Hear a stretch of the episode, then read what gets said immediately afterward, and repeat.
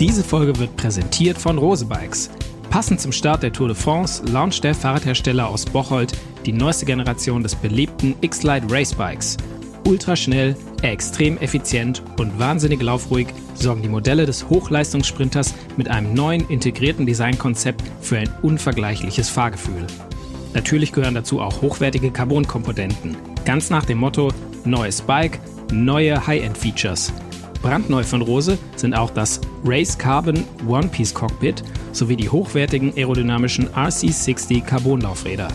Jetzt auf rosebikes.com entdecken und direkt im Store Probe fahren. Und jetzt viel Spaß mit dem Podcast. Faszination Rennrad, der Roadbike Podcast. Hallo und herzlich willkommen zu Faszination Rennrad, dem Podcast des Roadbike Magazin. Ja, Sommerzeit ist Reisezeit und was gibt es Schöneres, als mit dem Rennrad in den wohlverdienten Urlaub zu fahren? Wie man so ein Rad in den Urlaub äh, bekommt, da gibt es ja unterschiedliche Möglichkeiten mit dem Auto, mit der Bahn, mit dem Flugzeug und äh, wir erläutern mal die verschiedenen Vor- und Nachteile dieser Methoden. Und äh, am Ende des Podcasts habt ihr hoffentlich dann eine gute Idee, wie ihr am besten mit eurem Rad in den Urlaub kommt. Und dazu habe ich Gäste hier im Studio. Das ist einmal die Melissa, die ist als Eventmanagerin unter anderem auch schon äh, Roadbike Camps mitorganisiert hat. Hallo Melissa. Hallo. Und mein Redaktionskollegen Moritz ist auch mit dabei. Hallo Moritz. Hallöchen. Und ich bin der Sebastian steigen wir ein mit der klassischen Frage zu Beginn. Äh, ihr habt doch sicher schon mal euer Rad mit in den Urlaub genommen, oder? Mehr, ja. Mehrfach, ja, genau. Ich glaube, ich bin die Fraktion Auto wahrscheinlich. Ich glaube, die Frage ist eher, wann sind wir in den Urlaub gefahren und hatten kein Fahrrad dabei? Das, so, so, hätte ich die Frage eigentlich stellen sollen. Okay, ihr wart alle schon mit dem Rad im Urlaub und was ist so die bevorzugte Methode? Also Melissa, du hast schon gesagt, du bist meistens mit dem Auto und dann das Rad mit ins Auto oder irgendwie am Auto oder genau, auf dem Auto. Ganz, ganz unterschiedlich. Ich glaube, da kommen wir später noch dazu. Aber meistens finde ich halt auch Alpenraum ganz schön mit dem Fahrrad. Deswegen, da bietet sich das Auto für mich am besten an. Ja, und wenn man sowieso mit dem Auto fährt, dann ja, äh, schickst das Fahrrad ja nicht im Flugzeug vor. Das genau. ist verständlich. ähm, hattest du, Moritz, hattest du schon mal quasi nicht im Auto, sondern mit dem Zug oder mit dem Flugzeug das Rad mit dabei? Ein paar Mal, also am ehesten mit dem Zug, mit dem Flugzeug aber auch. Aber ähm, wenn es nicht das Auto war, dann war es am ehesten der Zug.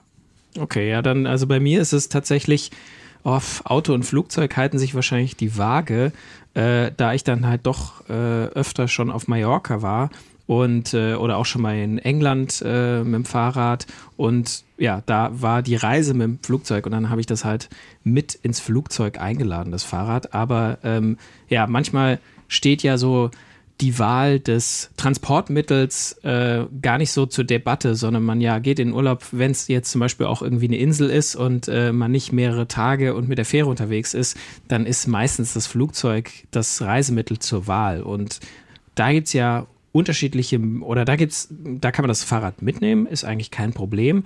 Kostet natürlich ein bisschen was. Äh, das sind, ja, Je nach Fluglinie geht es da los bei 50 Euro für innerhalb Europas für einen Flug. Und ähm, wenn man es am Flughafen erst bucht, 80, aber vielleicht sollte man das sich vorher überlegen, ob man sein Rad mitnehmen will. Aber wenn man irgendwie weiterfliegt, zum Beispiel nach Ägypten, dann sind es schon 100 Euro, 150 Euro dann, wenn es äh, so in die Dominikanische Republik äh, oder Jamaika oder sonst wo geht. Amerika, da wird es dann schon, das sind dann 200 Euro, ähm, allerdings nur an der Ostküste. Und äh, wenn man dann in die, an die Westküste fliegen will oder nach Mexiko oder so, Südafrika oder Südamerika, dann wären es schon 250 Euro pro Flug. Also das ist dann 500 Euro hin und zurück das ist schon nicht wenig, würde ich sagen. Da kann man schon vor Ort mieten wahrscheinlich. Da kann man mhm. schon vor Ort mieten. Kannst du vor Ort kaufen. naja, also die gebraucht. Räder gebraucht vielleicht. Aber ja, es ist, äh, sollte man sich immer überlegen, so, man sollte sich immer bewusst sein, was das kostet nochmal. Also 50 Euro innerhalb Europas war jetzt schon eher das günstige. Das kann auch mal 60, das kann auch mal 80 Euro sein, pro Flug wohlgemerkt. Und äh, das sollte man dann halt wirklich, wenn man sagt, ich bin da eine Woche oder zehn Tage und fahre vielleicht, ja, keine Ahnung, dreimal Rad nur, weil ich noch was anderes in diesem Urlaub vorhabe, dann ist das schon vielleicht eine Überlegung zu sagen, hm, da gucke ich doch mal, ob ich da nicht ein Rad mieten kann. Aber das Problem ist beim äh, Fahrrad im Flugzeug ist ja nicht nur der Preis des Tickets, sondern ich muss das Fahrrad da ja irgendwie verpacken, damit es sicher auch ankommt und sicher mitkommt. Gibt es ja auch verschiedene Möglichkeiten Also, also ich muss da ganz ehrlich sagen, ich bin klarer Fan vom klassischen Hartschalenkoffer. Die haben wir auch schon mehrmals äh, getestet. Die sind zwar auch teuer, muss man äh, sagen. Ähm, ich glaube, 500 Euro oder so muss man da schon äh, investieren. Ja. Aber die finde ich aus mehrererlei Hinsicht sinnvoll. Und zwar einmal sind die natürlich am stabilsten und das Fahrrad ist am sichersten und äh, man kann auch immer noch in diesen Koffer über das Fahrrad hinaus noch ein paar Sachen reinpacken, also äh, Ersatzschläuche mhm. und äh, vielleicht eine Pumpe, je nachdem, was man halt mitnehmen muss. Das ist halt schon praktisch und dann ähm, hat man halt einfach schon ganz schön viel Zeug dabei. Wobei ich bei Recherche für diesen Podcast jetzt äh, stand eigentlich meistens dabei, dass der, dass die Fahrradtasche oder der Fahrradkoffer darf nur das Fahrrad enthalten und ich meine, ich habe ich hab ja gesagt, ich bin schon öfter mit dem Fahrrad im Flugzeug und hatte immer Helme, Schuhe, Trinkflaschen, jetzt viele Sachen mit drin. Ich habe halt immer geguckt, äh, dass das Gewicht, das Gesamtgewicht nicht besonders hoch wird. Das ist meistens so bei, ja, kommt immer drauf an, aber so 30, äh, manchmal 33 äh, um den Dreh herum Kilo. Und der Koffer wiegt ja selber schon ganz schön. Also selbst wenn man dann ein leichtes Rennrad hat, das ist schnell erreicht. Aber ja, ich habe dann auch immer noch, vor allem die voluminösen Sachen, ja, wie ein Helm oder Trinkflaschen, die irgendwie leicht sind, aber viel Platz wegnehmen, die habe ich dann damit rein und hatte noch nie Probleme. Aber das ist halt immer so, wenn die mal genau hinschauen, dann kann es natürlich sein, dass die, äh, dass jemand sagt, hören Sie mal, packen Sie da mal schön alles, was nicht Fahrrad ist, raus aus dem Koffer. Und dann habe ich richtig ein Problem. Aber eine Frage, ich persönlich habe zum Beispiel gar keinen Fahrradkoffer, deswegen Flug habe ich noch nie gemacht mit dem Fahrrad. Habt ihr das mal mit dem Karton probiert? Also gerade wenn Fahrräder ja im Karton geliefert werden, könnte ich den ja wiederverwenden, jetzt nur so als Idee, oder? Könnte man eigentlich. Also auf jeden das, Fall. Äh, habe ich schon auch öfter gesehen am Flughafen. Gibt so ein bisschen, also da gibt's, das ist natürlich super günstig, weil so ein Fahrradkarton, den kriegst du im Fahrradladen im Zweifel sogar umsonst, weil die den äh, entsorgen müssen und äh, der bei denen nur Platz wegnimmt. Und ja, der ist genau dafür gemacht. Der ist, hat die richtigen Maße, da passt das Fahrrad rein. Ist natürlich unheimlich unhandlich. Also das Ding zu tragen ist schon recht schwer, wobei jetzt genau für diesen Zweck habe ich auch schon gesehen, gibt es quasi so ein Set aus Gurten und Rollen, mhm. wie man quasi so Rollen und das ist auch extra für Fahrradkoffer gemacht, dass du quasi oder es ist sozusagen, es kommt mit einem Fahrradkarton zusammen, der etwas stabiler ist und dazu gibt es dann diese Gurte mit den Rollen dran und da kannst du quasi einen rollbaren Fahrradkoffer draus basteln, weil du mit den Gurten die Rollen dann festschnallst, aber ähm, so ein Karton ist halt dann doch nicht so stabil wie so ein Hartschalenkoffer oder selbst so ein Softcase, also so, ein, so, ein, so, eine Fahrradtasche aus so etwas festerem äh, Taschenmaterial. Und ähm, ja, kann halt schon mal sein, wenn die Dinge auf dem Rollfeld vor dem Beladen des Flugzeugs da stehen und es regnet, so ein Karton ist halt dann doch schnell mal aufgeweicht. Dann stehe ich am Zielort und habe keinen Karton mehr für zurück. Zum Beispiel, ja. Also ist auf jeden Fall, habe ich auch schon, äh, wie gesagt, am Flughafen öfter mal gesehen, ist eine Möglichkeit. Ich kenne jetzt keine Geschichten irgendwie von Leuten, denen im Karton dann das Rad äh, kaputt ankam. Allerdings habe ich schon tatsächlich öfter gehört, dass Leuten mit einem Softcase äh, dann irgendwas am Rahmen kaputt war. Mhm. Und äh, ist mir zum Glück noch nie passiert, äh, Klopf auf Holz, aber ähm, das sind so ein bisschen die, die, ja, da hat man halt keinen Einfluss drauf. Du siehst manchmal auch, wie auf dem Rollfeld mit Koffern umgegangen wird. Ähm, klar, das ist kein besonders äh, gut bezahlter und einfacher Job. Die machen das so schnell wie möglich und da wird der Koffer dann doch auch mal ein bisschen ruppig angefasst. Und ähm, ja, umso besser man sein Rad schützt, äh, umso, umso besser umso wahrscheinlicher ist, dass es noch ganz am Zielort ankommt. Also von daher auch mein Plädoyer nochmal für den Hartschalenkoffer, für diejenigen, die wirklich auch regelmäßiger fliegen, für die lohnt sich die Investition schon. Vor allen Dingen, ähm, auch wenn es so Optionen gibt, über Gurte und so äh, sich Rollen auch an ähm, zum Beispiel jetzt einen Karton dran zu machen. Ähm, also ich muss sagen, so ein Hartschalenkoffer, der ist ja dafür ausgelegt, wie ein Koffer auch genutzt zu werden. Der hat vernünftige Rollen, der hat vernünftige Griffe mhm. und ähm, ich bin mal nach ähm, New York geflogen, um beim Grand Fondo New York in New York City teilzunehmen und da bin ich mit der S-Bahn hingefahren. Man hat ja nicht nur den Flug an sich oder die Bewegung mhm. am Flughafen, sondern man muss ja auch erstmal zum Flughafen kommen.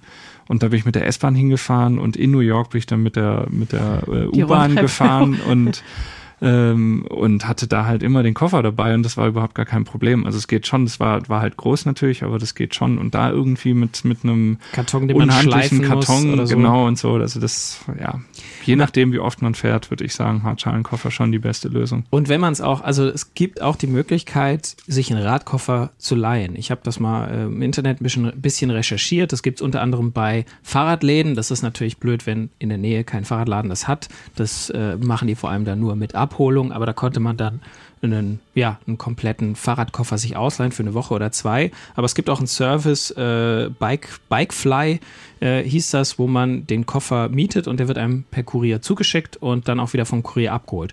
Kostet allerdings dann 90 Euro für eine Woche, 160 Euro für zwei Wochen. 160 Euro, dann muss man sich überlegen, wenn man halt das äh, dreimal macht, dann hast du den Preis eines Koffers schon wieder raus. Ähm, vor allem Ja, aber für Gelegenheitsflieger ist es ja mal. definitiv, es ist ein, äh, genau, vor allem weil man das große Kofferding dann nicht zu Hause irgendwo Genau, ich wollte sagen, Leute mit kleinem Keller. Ja, das ist, äh, das ist schwierig. Aber eine Frage an euch, also für mich bliebe immer noch die Herausforderung des Zusammenbauens. Also natürlich würde ich es hinkriegen, aber gerade Carbonteile habt ihr dann einen Drehmoment dabei, dass ihr da mit den richtigen Newtonmeter wieder anzieht. Also ich habe da Respekt davor, sage ich äh, ganz offen. Deswegen ja der große Hartschalenkoffer, wo man seine ganze Werkzeugausstattung noch mit reinpacken kann. Ja, gut, ein bisschen zusammenbauen muss man ja leider immer. Also das musste auch beim Karton, musste ja mindestens mal den Lenker wahrscheinlich äh, abschrauben, die Sattelstütze rausmachen und zumindest so ein einfacher Drehmomentschlüssel ist dann schon praktisch, wenn man den auch reinsteckt.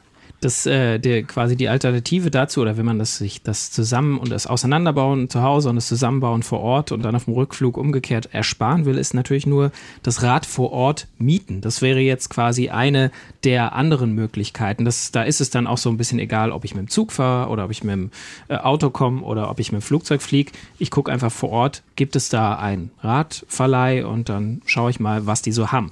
Und da ist es auch schon wieder, äh, da ist schon das eine Problem implizit. Ich muss erstmal schauen, ob es da einen gibt. Also so an so Hotspots wie auf Mallorca gibt es schon überall Radverleih, wobei es da auch ankommt, wo man auf der Insel ist. Hatte ich auch schon den Fall, dass ich in einem anderen Ort war ähm, und äh, da auf einmal quasi äh, außer Hürzeler, die äh, nur Räder verleihen oder Räder günstig nur verleihen an Kunden ihrer Hotels, gab es da nicht mehr viel Auswahl. Und das war dann gar nicht so leicht, da ein Rad zu finden. Ich glaube, am Ende habe ich es dann doch selber wieder mitgenommen. Aber das äh, ist natürlich auch eine Option, vor allem wenn man halt sagt, ich möchte nur, ich fahre jetzt mit der Familie in Urlaub, ich fahre jetzt nicht jeden Tag, sondern ich fahre an ein paar Tagen und leihe mir dann nur für die Tage oder für die erste Hälfte des Urlaubs. Das ist natürlich dann auch nicht so teuer, wie wenn ich es mir für gleich zwei Wochen leihe.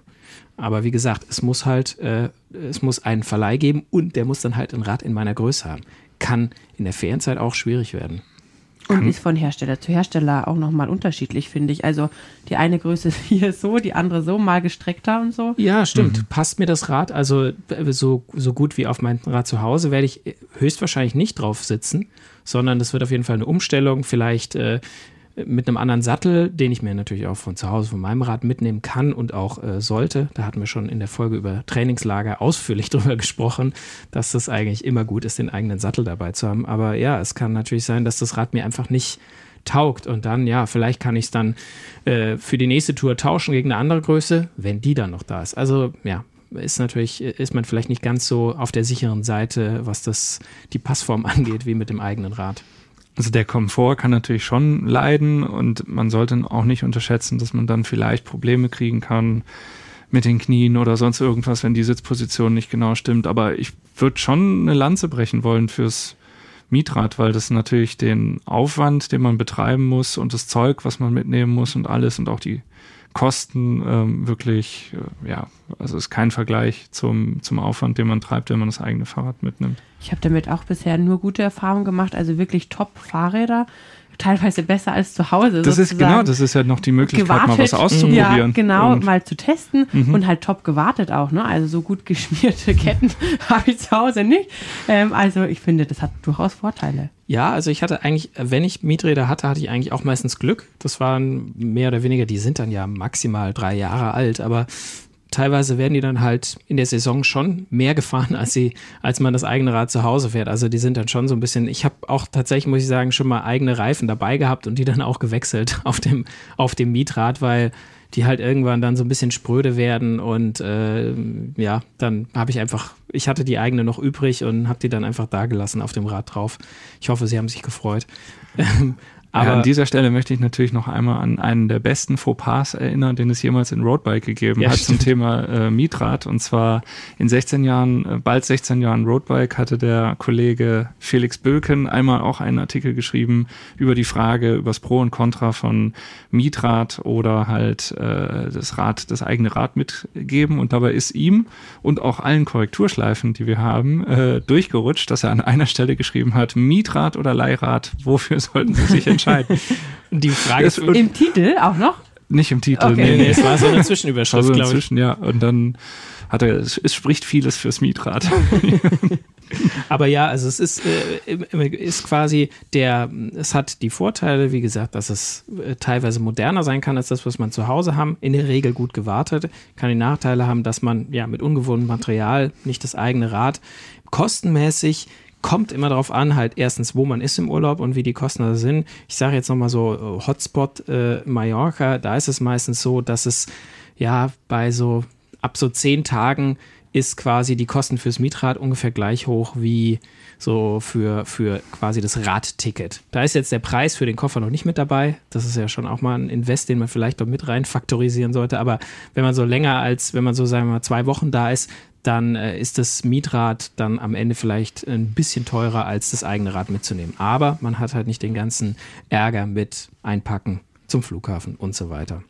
Aber also ein Vorteil ist natürlich auch, wenn man wirklich weiß, ich fahre nur mal ein oder zwei Tage, dann ja. also tageweise ausleihen oder so, dann. dann ich schätze jetzt gerade mit Familie bei dir, oder? Also, dass du ja nicht die ganze Woche Zeit hast, auf dem Rad zu sitzen, ne? Genau, das also das ist ein Aspekt auch, ja. Ja.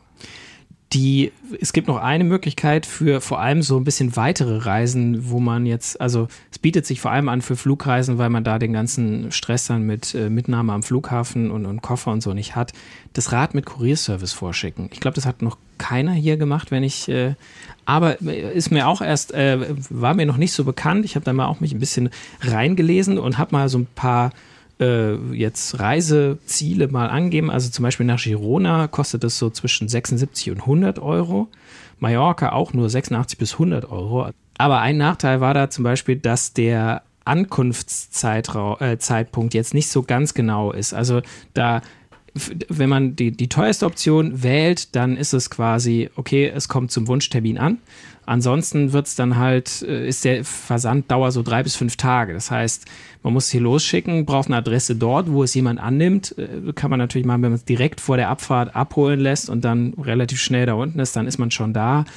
Ist aber alles so ein bisschen eher, wie soll ich sagen, ein bisschen ungewiss. Wenn man dort jemanden kennt, irgendwie, wenn man vielleicht Bekannte besucht in Spanien oder so, dann kann man es denen schicken und äh, die sind auf jeden Fall da und können das annehmen. Aber ansonsten, also mir, ich habe es noch nie ausprobiert, aber mir wäre es einfach so ein bisschen, hm, ja, das Rad einfach irgendwie weggeben und dann hoffen, dass es da unten ankommt. Vielleicht auch an einer Hoteladresse, wo ich nicht weiß, wer das annimmt oder die sagen, nee, nee, wir haben nichts bestellt, schicken Sie mal wieder zurück oder so. Ja, also finde ich, ist eine interessante Idee, aber ja.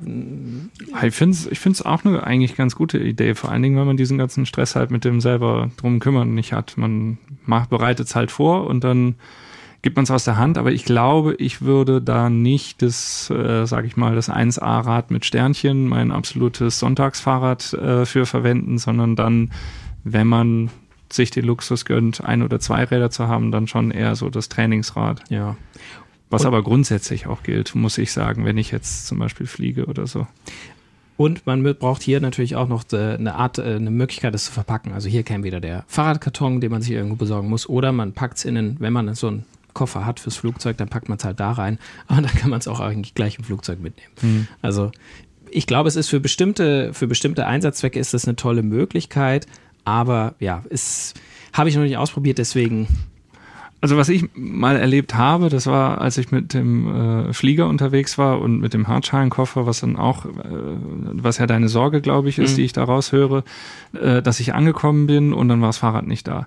Und egal, ob das jetzt mit dem Kurierservice ist oder eben am, am Fahrradgepäckband, wenn, äh, also am Gepäckband, wenn du da stehst, das Fahrrad kommt nicht, das ist natürlich ein richtig doofes Gefühl, mhm. wenn du halt es war jetzt zum Glück die Rückfahrt, deswegen war es nicht so schlimm, aber also wenn du zum Beispiel in den Urlaub fliegst oder du hast vielleicht irgendwo ein Jedermannrennen oder sonst irgendwas und du kommst da an, das Fahrrad ist nicht da, das ist natürlich ähm, die Hölle. Ich gehe davon aus, das war auch diese USA-Reise, von der ich eben schon erzählt habe, ich gehe davon aus, dass die das Gepäck irgendwie nochmal äh, sonder geprüft haben oder so auf irgendwelche Bomben oder was weiß ich, weil ich ja so ein ähm, Du siehst auch ganz schön verdächtig aus. Ja, verdächtiger ähm, Zeitgenosse bin, aber. Oder mehr als nur das Fahrrad da drin war. ja, genau. Aber das ist schon ein doofes Gefühl, muss ich sagen. Und das ist halt immer, wenn du sowas machst, wo du, wo du das Fahrrad aus der Hand geben musst, da, da das kannst du ja auch nicht ändern. Da kommst nee. du nicht drum herum. Und vielleicht deswegen ähm, wechseln wir mal zu den Transportmöglichkeiten, die nicht so äh, nicht so Langstrecken äh, nötig machen oder äh, einfach zu den zu den kürzeren Reisen mit Rad Auto länger, länger im Blick hast, wo man selber eigentlich immer die Hand drauf haben kann. Und ich denke mal auch, dass ganz viele von unseren Hörerinnen und Hörern einfach auch mit dem Auto in Urlaub fahren, vor allem jetzt, wenn es so ein bisschen mehr auch Familienurlaub ist, dann äh, Melissa, du hast schon gemeint, so Alpenvorland ist sehr schön zum Radfahren auch. Und ja, da fährt man dann am ehesten mit dem Auto hin oder auch mit dem Zug. Aber ja, im Auto gibt ja auch verschiedene Möglichkeiten, das Rad da zu transportieren. Also am einfachsten ist Kofferraum auf, Rad rein. Je nachdem, was für, man, was für ein Auto man besitzt, kann man das da auch einfach reinstellen, ohne es auseinanderzubauen. Das ist natürlich besonders luxuriös muss dann halt natürlich schon, wie viel Gepäck noch und wie viele andere Fahrgäste äh, dann auch noch mit reinpassen. Also äh, das ist dann immer der limitierende Faktor. Aber äh, da ist es natürlich dann auch schön sicher. Es ist nicht den Umwelteinflüssen äh, ausgesetzt. Also wenn es so ein richtiger schlechtes Wetter auf der Autobahn mit Regen oder ja, am Ende sogar Hagel ist und man fährt da mit 100 Sachen, dann wird das Rad schon so, wenn es da außen äh, irgendwo am Auto dran ist, ganz schön abge, abgestrahlt. So. Mhm. Also ist natürlich auch nicht so toll für die Teile. Da kommt Wasser dann in, an Stellen, wo es eigentlich nicht hin soll. Also ich glaube, das heißt ja generell, sobald du so eine Fahrt gemacht hast, danach erstmal putzen, mhm. ähm, auf jeden Fall sich drum kümmern, wieder schmieren, mal ein bisschen ähm, die Gelenke alles anschauen, alle Lager und so überprüfen, das auf jeden Fall. Also ich habe genug Platz im Auto. Ich fahre einen Dacia Docker als mhm. Hochdach-Kombi-Fahrer quasi geht es mit äh, Fahrrädern rein wirklich gut, auch mit wenig Aufbau, Ausbauarbeit. Mhm. ähm, aber trotzdem bin ich totaler Fan von der Anhängerkupplung. Also gut Aluteile bei mir und ich bin auch Mountainbikerin, zudem ja auch noch. Mhm. Ähm, die dreckigen Fahrräder will ich nicht im Auto haben. Das muss ich schon sagen.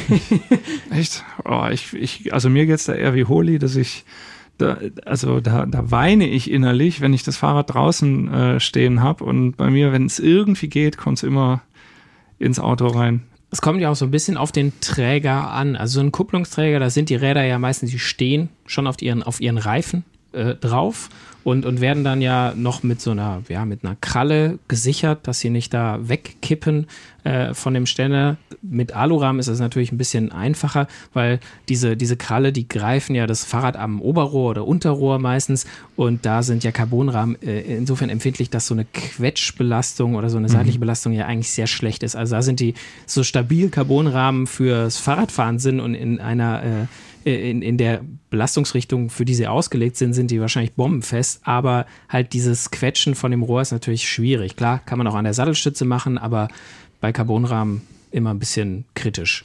Wobei ich das für einen, einen Denkfehler halte, dass man das Fahrrad immer maximal anballern muss. Es geht ja, ja bei diesen bei diesen Krallen, ähm, da geht es ja manchmal umso mehr, wenn die von oben kommen. Es geht ja eher die, es geht ja eher darum, das Fahrrad zu fixieren, mhm. als dass das Fahrrad damit wirklich maximal gehalten wird. Oft steht es ja auch irgendwie, man kann es ja an der Kurbel auch irgendwo festmachen oder so, und dann ist diese Kralle ja nur ein zusätzliches Element. Ähm, also vielleicht ist da auch, äh, vielleicht auch zur Beruhigung an unsere Zuhörerinnen und Zuhörer, da ist manchmal weniger auch einfach mehr und es ist trotzdem stabil, weil die Fahrrad, das Fahrrad steht, mhm. genau, also gerade bei so einer ähm, Anhängerkupplung, bei so einem Träger, das Fahrrad steht und es ist an den äh, Laufrädern festgemacht und es wird dann eben noch durch die Kralle fixiert, aber das äh, hält seine Position nicht ausschließlich über diese Kralle, die man dann bis auf 50 Newtonmeter anballern muss. ja, das das sollte man natürlich äh, möglichst vermeiden. Also dann, aber da ist ja schon mal bei so einem Kupplungsträger, wenn das Rad auf den Reifen steht, ist es auch schon mal, das ist, da ist es so automatisch gefedert, schon mal ein bisschen nochmal zusätzlich. Und äh, auf den Reifen, dafür ist ausgelegt, dass es auf den Reifen steht. Also schon mhm. mal eigentlich äh, perfekt. Ich hatte mal einen sehr günstigen Heckträger der ähm, einfach hinten an die, in die Ritzen quasi mit Haken befestigt wurde und da lag dann das Oberrohr. Also da wurde es mhm. mit dem mhm. Oberrohr über so zwei Metallstangen gelegt, die waren zwar mit so Plastik gepolstert, sag ich mal, aber das habe ich dann noch mit Lappen irgendwie erweitert, weil, also wenn ich da über Autobahnfugen gefahren bin, da tat es mir in der Seele weh, weil das Rad immer so gehoppelt ist hinten auf dem, mhm. auf dem Träger und egal wie fest ich das mit einem Spanngurt dran gemacht habe, das hat sich immer so ein bisschen bewegt und, und hat dann auch tatsächlich an, und, am, an der Unterseite des Oberrohrs so ein paar äh, Macken gehabt dann im Lack. Und am Auto hattest du da Probleme? Weil ich habe immer so ein ungutes Gefühl mit diesen Heckträgern, wenn ich da jetzt da was drauflade, dass da irgendwie was verbeult oder der Druck gehört ja nicht mhm. auf die Dichtungen des Kofferraums oder mhm. wie auch immer. Also das hat tatsächlich gut geklappt. Ich meine, es war auch ein günstiges Auto, so ein kleiner Mazda, der hat das eigentlich ganz gut vertragen und es waren überall Metallkanten, wo das dran dranhängen, aber ich. Das war echt schon egal. ja, so ein bisschen. Aber da, wo es quasi auf dem Auto, auf der Heckklappe lag, da habe ich das dann auch nochmal extra gepolstert mit Lappen und unschön mit mhm. Klebeband und so. Das habe ich nicht. Also, es ist, finde ich, also dieser günstige Heckträger ist, finde ich, eher so eine Notlösung für kurze Transporte. Und man kommt ja dann auch nicht mehr in den Kofferraum. Also für in den Urlaub fahren ist es sowieso dann ein bisschen schwierig, wenn man irgendwie bei einer Pause mal was aus dem Kofferraum braucht so ein Heckträger, mhm. äh, so ein Kupplungsträger, den kann man ja meistens abklappen nach mhm. hinten, dass man noch, noch rankommt an Aber da habe ich noch einen wichtigen Tipp. Ich dachte auch, super Idee, äh, Anhängerkupplung. Ähm, ich habe aber Hecktüren. Ja, und mhm. es gibt auch richtig äh, klappbare Anhängerkupplungsträger, die man auf so Schienen nach unten fährt. Mhm. Aber wenn die Anhängerkupplung nachgerüstet ist und so hoch ist, dass die Tür nicht aufgeht, wie so ein Kleiderschrank, mhm. egal was du da dran machst, dann bringt dir die teuerste Technik nichts. Mhm. Also da auf jeden Fall äh, drauf achten, würde ich sagen. Der also, Teufel steckt im Detail. Ja. ja. Aber ich meine, prinzipiell, also wenn man quasi an, mit dem, einem Kupplungsträger, wenn man dann noch an den Kofferraum drankommt, meistens, sage ich jetzt mal, ist ja eigentlich gut. Mit so einem Heckträger geht das in der Regel nicht. Da musst du den, das Rad runter machen, den Träger runter machen und dann kannst du den Kofferraum aufmachen. Aber ein Vorteil, die Rückfahrkamera funktioniert noch. Also bei mhm. wem piept es nicht, wenn man diesen Anhängerkupplungsträger ja, ja. dran hat? Ja, Sämtliche Parkassistenten gehen nicht mehr. Das ist beim Heckträger natürlich ein Vorteil. Parkassistent hat dann Schnappatmung genau. und Panik. ja, genau. Panikpiepsen es gibt ja noch quasi, um das da hinten am Auto nicht im, im Weg zu haben, gibt es ja auch noch die, die Möglichkeit auf dem Dachgepäckträger. Äh, ist natürlich äh, toll, weil du kannst einen Kofferraum ganz normal. Äh, die Räder äh, sind nach hinten, du hast eine Sicht nach hinten raus, also und auch die Parksensoren funktionieren, aber du musst erstmal die Räder auch aufs Dach heben. Ist jetzt bei Rennrädern nicht so das Problem, aber bei Mountainbike wird es schon mal ein bisschen schwieriger. E-Mountainbike, glaube ich, sind da, würde ich mal behaupten, gar nicht zugelassen auf so einem Dachträger. Ähm, und du hast halt natürlich einen hohen Mehrverbrauch, einfach weil da Räder oben im Wind stehen. Äh, das ist nicht sehr so, so, so aerodynamisch das Rad auch sein mag, so aero. Äh, auch wenn man ein Aero-Rennrad hat, das ist, äh, das macht ordentlich was aus beim Verbrauch des Autos, wenn dann, wenn dann und man muss natürlich aufpassen, wenn man irgendwo in eine Tiefgarage reinfährt. Der Klassiker, ich wollte gerade sagen, kenne ich auch. Man sieht es ja nicht, ne? Ich mehr als genug dann, ja. Geschichten von mhm. Bekannten und diesmal wirklich Bekannten. Nicht mhm. so, ah ja, es ist hab ich gehört, Freund, habe ich gehört, das ist einem Freund passiert. Das ist mir tatsächlich noch nicht passiert, aber ähm, im Freundeskreis schon mehrfach, dass man dann mit den Rädern auf dem Dach irgendwo durchgeheizt ist ins Parkhaus rein oder so und vor allem, jo, wenn man halt. Das ist unschön. Äh, äh, in der, Im Urlaub, weißt du, da, du bist nicht gewohnt, in ein Parkhaus zu fahren zu Hause, sondern mhm. du bist im Urlaub und ach ja, die haben ja eine Tiefgarage hier und dann wupp, einmal rein. Du ja, bist eh schon aus dem stressigen italienischen Verkehr raus ja, oder so. Das, man ja. ist ja sowieso ein bisschen mehr im Stress bei dem Fahren irgendwo. Man kennt sich nicht aus. Man will irgendwie irgendwo nur was finden, wo man schnell weg ist, das Auto hinstellen kann und dann ist die Gefahr für sowas leider und man gegeben. sieht es halt während der Fahrt nicht. Das, genau. Also hinten sehe ich zumindest, dass es wackelt und es macht mir schon ein ungutes Gefühl, aber oben wackelt es bestimmt auch und ich sehe es nicht mal. Das finde ich auch sehr gruselig, muss mhm. ich sagen. Man weiß nicht, ob sie was ja, gelöst oder hat. ist es gut, weil man es nicht sehen kann, ist es aus den Augen, aus dem Sinn und ähm, also im, im Sinne von es wackelt und deswegen fühlt man sich schlecht und man kann halt zurück besser gucken. Das ist natürlich die große, der große Vorteil mhm. gegenüber Anhängerkupplung oder was weiß ich, äh, ja. Heckträger und so weiter. Da ist der Blick nach hinten, der ja auf der Autobahn schon nicht unwichtig ist, äh, nicht eingeschränkt. Es gab doch auch mal so eine Sonderlösung äh, von Opel. Hattest du die nicht am Auto sogar? Ich hatte, ich bin äh, eine Zeit lang sehr, sehr gerne Opel gefahren, weil Opel eine Sonderlösung hatte. Das war ein im Stoßfänger, quasi im Heckstoßfänger, eine versenkte äh, Fahrradaufnahme für zwei Fahrräder konnte man sogar erweitern, auch noch mhm. auf äh, vier. Und das, dann drückt man so einen Hebel oder man zog an einem Hebel, dann kam das rausgefahren, dann musste man das rausziehen und fixieren und Fahrräder draufstellen, fertig. Und den hatte man immer dabei. Man musste es nicht bei der Anhängerkupplung, musste er dann immer wieder draufsetzen. Ich finde die auch teilweise echt schwer, wenn man die dann ja, ja. so da drauf wuchtet und dann weiß ich nie, ist das jetzt richtig eingerastet oder fliegt oder er mir... Oder wenn es schon gerostet ist, kriegt man sich kaum mehr rein. Ja, also. oder, oder nicht mehr ab, je nachdem. Und das war, das war bei Opel super, muss ich sagen. Also so dieser äh, integrierte Fahrradträger ist mittlerweile bei vielen Modellen nicht mehr an Bord, was ich echt schade finde. Ja, es war so ein, das war ja. so ein äh, Alleinstellungsmerkmal, was kein anderer mhm. Autohersteller. Also wenn jetzt irgendjemand bei einem Autohersteller arbeitet und mit, äh, wir wir, wir äh, würden uns sehr freuen über ein, ein eigenes System. Es da, muss kein Opel sein, darf auch ein anderes Auto sein. Und ich glaube, also für manche Radfahrer wäre als, das ein Kaufargument. Ja, als Option. Für mich war das bei zwei Autos von Opel klares Kaufargument. Ja. Also das ist schon. Äh, aber ja, ich meine, also es gibt auf jeden Fall viele Möglichkeiten, das Rad am oder im Auto zu transportieren. Und die Vorteile, die wir gerade beim äh, Flugzeug für das, die fürs eigene Rad sprechen, die zählen da natürlich auch. Du hast das eigene Rad dabei, mhm. ist dein eigenes Material. Äh, du kannst quasi äh, dich frei entscheiden, fahre ich oder fahre ich nicht und bist nicht angewiesen, ah, ich habe es nur für den einen Tag gemietet und dann regnet es und dann muss ich da fahren, sondern nö, ich fahre halt, weil ich Zeit habe. Aber ich meine, ja, Fahrrad im Auto oder auch am Auto, je nachdem, wie viele Leute man da auch transportieren muss, ist vielleicht auch für ein Fahrrad da nicht mehr äh, Platz, wenn auf dem Radträger schon die drei Kinderräder sind oder so. Also muss natürlich auch Platz sein, egal ob auf einem Radträger oder im Auto. Wir hatten jetzt äh, eine Möglichkeit noch gar nicht besprochen. Das ist nämlich, wenn man mit dem Zug unterwegs ist. Und das ist ja äh, auch eine schöne Möglichkeit, in den Urlaub zu kommen, denn du musst nicht selber fahren, du bist in der Regel ein bisschen entspannter, weil du nicht auf der Autobahn im Stau stehst. Ich meine, da gibt es äh, andere Probleme dann vielleicht mit Verspätungen und Umsteigen, aber jetzt gehen wir mal von der. Von ist der ja in Deutschland Gott sei Dank kein Problem. Nee, überhaupt nicht, überhaupt nicht. Wir gehen jetzt mal von der optimalen äh, äh, Reise aus und ähm, ja, eigentlich kann man in fast allen Zügen auch ein Fahrrad mitnehmen. Es ist mittlerweile so, dass man auch in den ICEs, in den neuen ICEs zumindest, gibt es ein Fahrradabteil. Das war lange Zeit nicht so. Früher gab es halt nur bis Intercity quasi die Fahrradabteile, aber jetzt auch in den neuen ICEs gibt es äh, Fahrradabteile. Ich glaube leider nicht so viele. Ich meine, es wären pro ICE-Zug äh, acht Stück, also vier vorne, vier hinten. Mhm. Und dann halt, wenn es ein Doppelzug ist, dann sind es halt nochmal acht mehr potenziell. Also es ist jetzt für so einen Zug mit 300 Fahrgästen, dafür acht Fahrradplätze ist jetzt nicht so ja. viel. Aber ähm, und das ist halt natürlich auch die Krux, dass das in der Urlaubszeit schon mal schnell ausgebucht sein kann.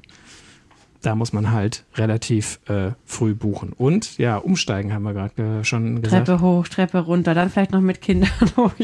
das könnte recht schwierig werden. Ich meine, im, im, Vorteil zu einem Radkoffer ist das Rad da quasi, das hat die Rollen immer schon dran. Also, aber ja, so ein Rad mit einer Hand zu schieben und in der anderen Hand ein Koffer oder ein Kind dran, ist auch nicht unbedingt so handlich es, ich glaube, es kommt total darauf an, was man für eine Art von Urlaub hat. Also wenn man den, Ra den Urlaub mit dem Rad macht, also wenn man mit dem Rad auch rumfährt, ähm, mit Gepäcktaschen oder Rucksack oder wie auch immer, dann ist der Zug, finde ich, also ja, die, das Mittel der Wahl, um ähm, Distanzen, um größere Dis äh, Distanzen zurückzulegen.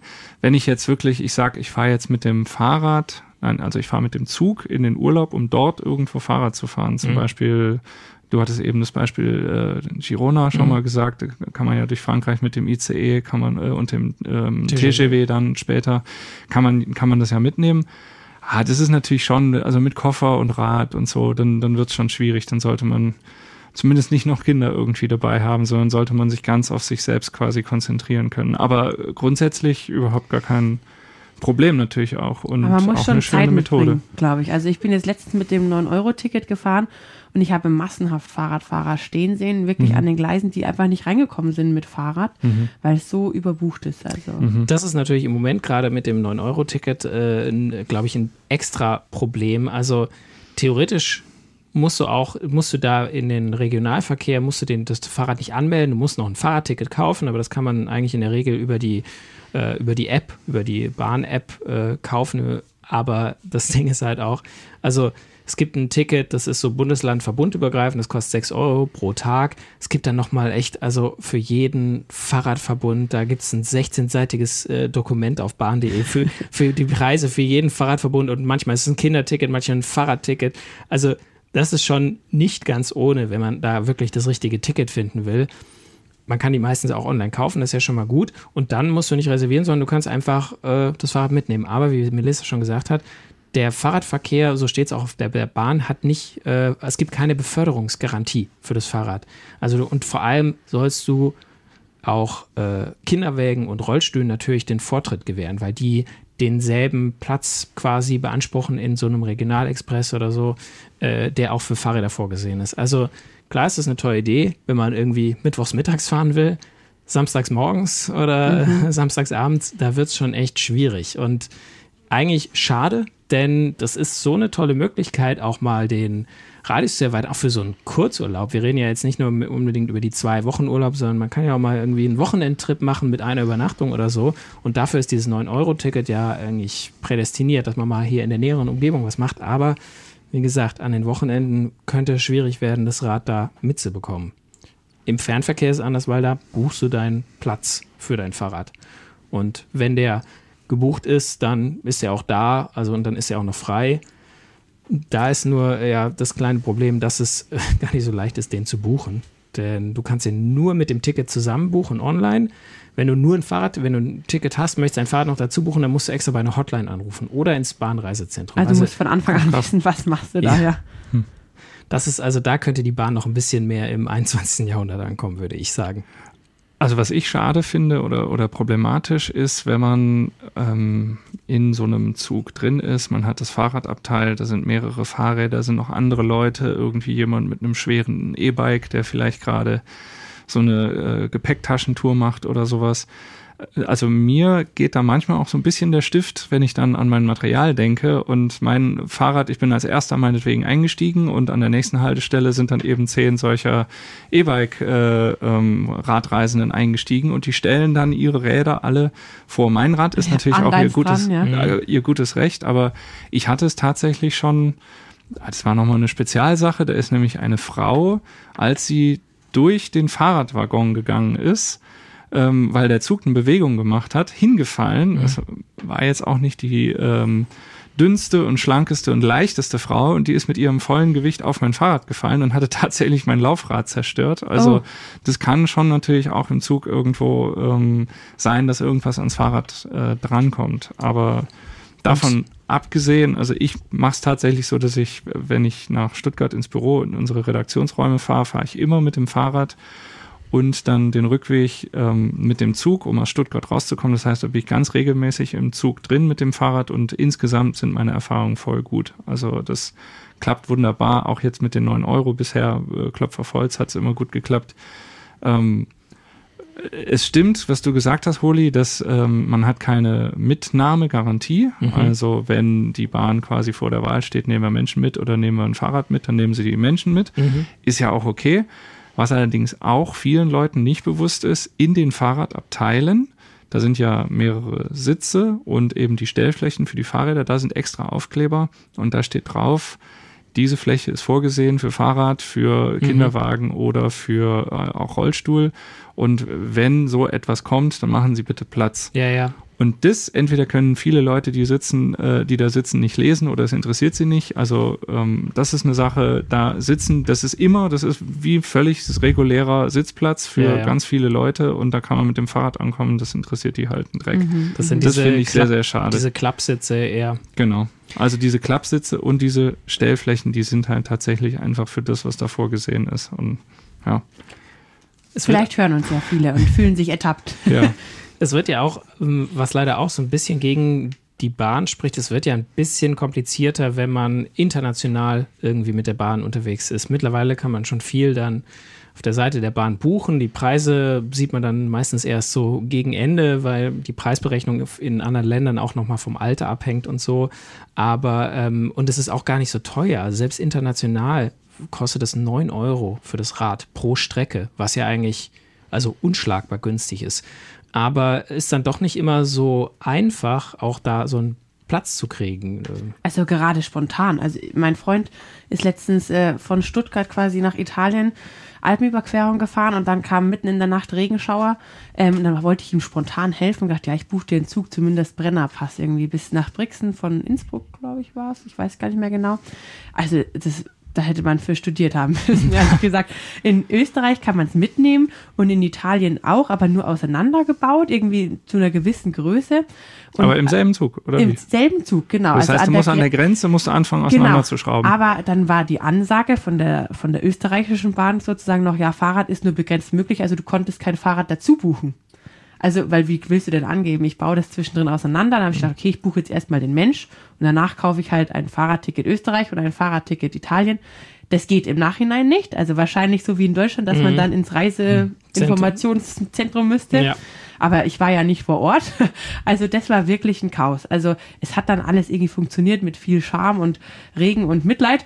Aber mhm. trotzdem, das war wirklich kompliziert. Also, kann, kann, man ja auch nicht immer drauf bauen, auf den, auf den Charmfaktor ja, oder so. Also wirklich ich hatte auch, ich bin tatsächlich auch mal mit, mit dem Rennrad äh, zu den Cyclassics nach Hamburg gefahren, von Mannheim aus, also schon eine weite Strecke mit dem Intercity damals, weil es da noch keine ICEs gab. Also so lange ist das her mit Fahrradabteilen.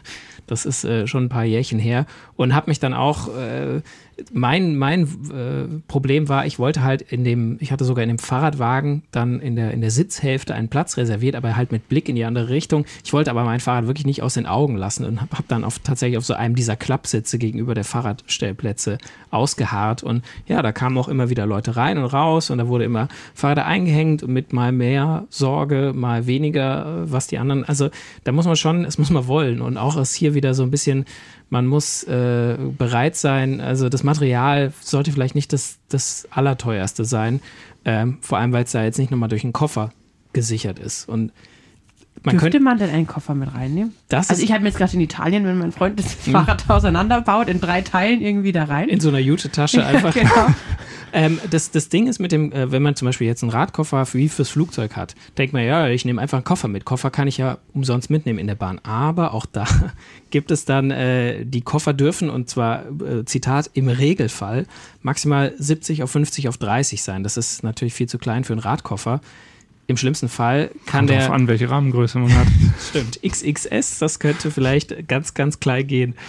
Aber also im, im schlimmsten Fall, weil so ein Koffer darf halt auch die anderen Fahrgäste nicht behindern und so ein Radkoffer, der geht ja definitiv nicht mhm. ins, in die Gepäckablage da oben oder selbst in diese Gepäckfächer, die mittlerweile immer so, manchmal so zwischen zwei Diese Sitzen. Stellfächer. Genau, da ja. passt ein Radkoffer auch nicht hin. Und, und, also ja, es gibt ja tatsächlich, außer jetzt vielleicht der Rollstuhlsitzplatz, es gibt keinen Platz in einem Zug für einen Radkoffer. Also der, Ein Tipp hätte ich da vielleicht. Ja. Kurz vor der Scheibe zur ersten Klasse, da ist immer ein bisschen Platz zwischen der Rückbank von der zweiten Klasse ja. und der Scheibe.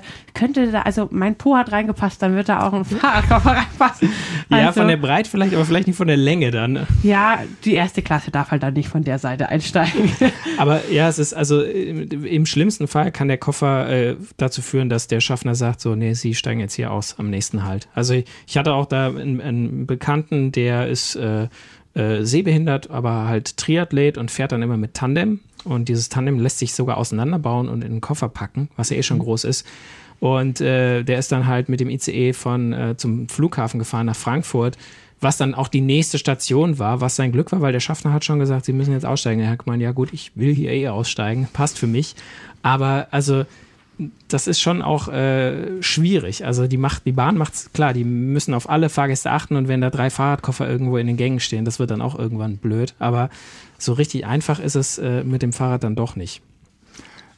Aber ich finde, wir dürfen jetzt auch nicht äh, die Zuhörerinnen und Zuhörer irgendwie total stressen Bleibt oder versch zu Hause. verschrecken. Bleibt zu Hause, schließt euch ein, macht auf keinen Fall Urlaub. So ist es ja auch nicht, weil Nein der große Vorteil vom Fahrrad, wenn, wenn das Fahrrad dann im Urlaub einmal dabei ist, ist ja nach meinem Empfinden, dass man eine Gegend äh, viel intensiver erlebt und viel intensiver wahrnehmen kann und besser kennenlernt, als wenn ich jetzt äh, eben eingeschränkt bin, ich bin nur zu Fuß unterwegs oder ich, ich finde es auch mit dem Mietauto oder so. Ich finde, natürlich siehst du dann und fährst auf den gleichen Straßen rum, aber ich finde das Erlebnis mit dem Rennrad einfach äh, viel intensiver und deswegen. Auch mal abseits der Touristenpfade zu sein, ne? Nehmen wir diese äh, Schwierigkeiten durchaus in Kauf, um, um auch mit dem, mit dem Rennrad oder dem Mountainbike in, in den Urlaub zu kommen. Das ist halt das Ding. Bei allem Klagen, die wir jetzt haben oder allen irgendwie Schauergeschichten, sind wir ja alle schon haben wir alle nicht aufgehört, das Rad mitzunehmen mhm. in den Urlaub. Also das äh, würde ich mir auch nicht nehmen lassen.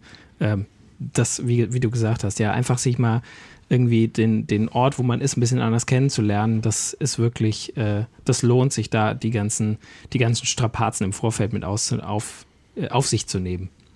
Das ist ja nochmal die Eingangsfrage eigentlich, in welchem Urlaub haben wir es nicht dabei? Mhm, ja. Also, ähm, ja, vor allen Dingen ein, äh, ein Aspekt noch, und zwar der, der klang zwischendurch schon mal an. Wir haben jetzt immer darüber diskutiert, wie es ist, das Rad irgendwie mitzunehmen, um in den Urlaub zu kommen. Man hat ja auch die Option, das Rad quasi zum Urlaub zu machen, also mit dem Rad halt einfach zu fahren. Das Rad selbst ist das Verkehrsmittel. Genau, und dann startet nämlich der Urlaub schon sofort an der Haustür. Der startet an der Haustür. Ist ja eh und, eh gut. Ähm, also da muss ich sagen, das habe ich jetzt auch endlich mal wieder gemacht. Wir haben in der aktuellen Roadbike-Ausgabe, die jetzt gerade am Kiosk ist, haben wir eine Bikepacking-Geschichte, ähm, wo wir einfach drei Tage in den Schwarzwald gefahren sind, ins nächstgelegene ähm, Mittelgebirge. Das funktioniert aber in allen anderen Mittelgebirgen in Deutschland genauso. Und da ist also mein flammender Appell vor der eigenen Haustüre und eben etwas über den Radius der normalen Rennradtouren hinaus warten. Auch wirklich ganz tolle Abenteuer und ähm,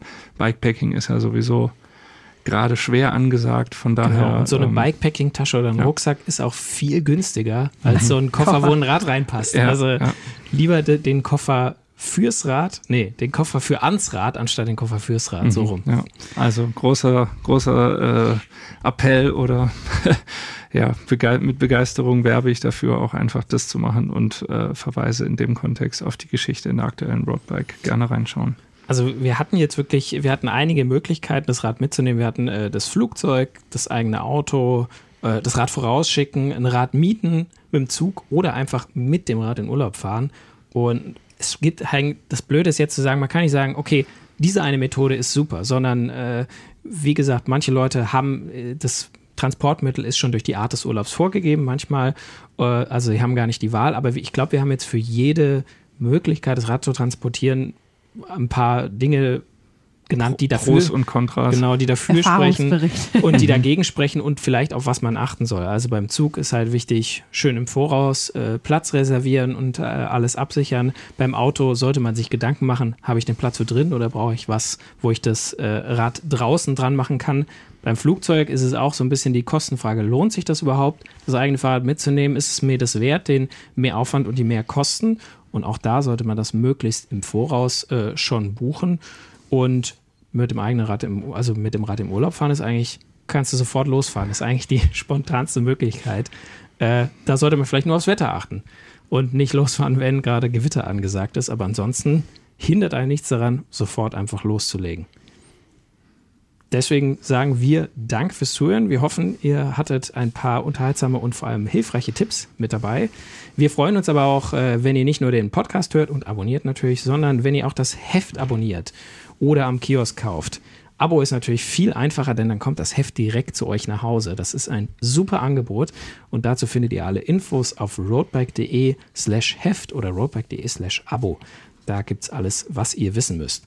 Ja, wie gibt's, äh, uns gibt es aber auch im Internet, in diesem neumodischen Internet. Auf roadbike.de findet ihr noch viel mehr Infos zu Reisen mit dem Rad, Touren, Empfehlungen in der Nähe und in der Ferne. Und äh, auf unserer neuen Gravelbike-Seite gravel-bike.com gibt es auch ein paar interessante Infos zu Bikepacking und Bikepacking-Taschen. Also welches Zubehör braucht ihr dafür und welche Taschen sind die besten? Und äh, uns gibt es natürlich auch noch auf Social Media, auf Instagram, Twitter und Facebook findet ihr uns als Roadback Magazin und da könnt ihr uns natürlich auch einen Kommentar hinterlassen oder schreiben, über was wir im Podcast sprechen sollen. Und wenn ihr Inspiration sucht für Touren, die ihr fahren könntet in eurem Urlaub, dann empfehle ich euch roadbike.de slash Touren.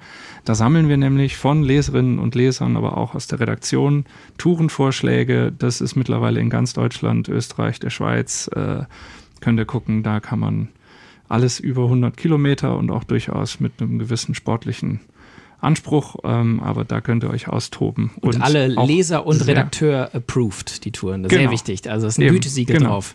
Gütesiegel. Und wenn ihr da auch mal Touren einschicken wollt, dann macht das sehr gerne. Wie ihr das tut, steht auch genau da, roadbike.de slash Touren. Ja, dann bleibt mir nur zu sagen, danke fürs Zuhören und bis zum nächsten Mal. Bis, bis bald. Ciao. Faszination Rennrad, der Roadbike Podcast.